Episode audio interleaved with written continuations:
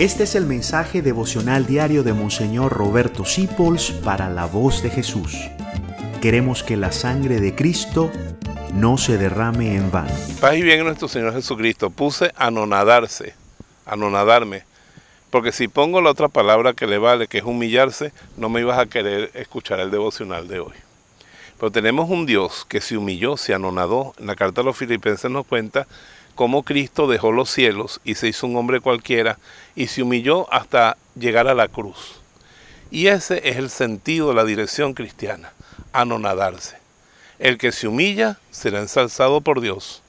Pero nuestra actitud siempre tiene que ser ir hacia abajo, al último lugar. Tenerle miedo a la fama, a los honores, a la grandeza, al poder, porque esas cosas endurecen y corrompen el corazón. Qué bello cuando una madre se anonada se vuelve nada, se deshace por sus hijos. Cuando un padre se anonada, yo vi a mi papá anonadándose por nosotros. Nunca se daba un gusto, teníamos nosotros que darle un gustico de vez en cuando. Su vida era nosotros. Qué bello padre me dio Dios. Y me han dado unos ejemplos tan lindos, los santos católicos. Todos se anonadaron, buscaban el último lugar.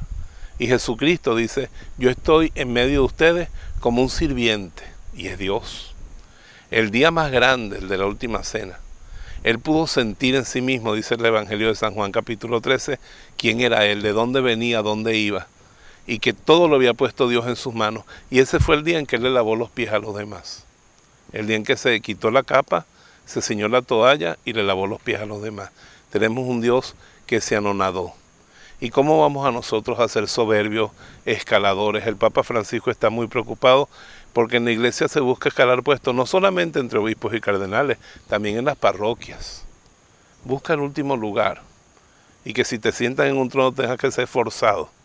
Porque como Cristo y la Virgen María, que se autodenominaba esclava, esclava del Señor, trata de estar siempre a los pies de los demás y estarás en el lugar de Dios. Te bendigo en el nombre del Padre, del Hijo y del Espíritu Santo. Gracias por dejarnos acompañarte.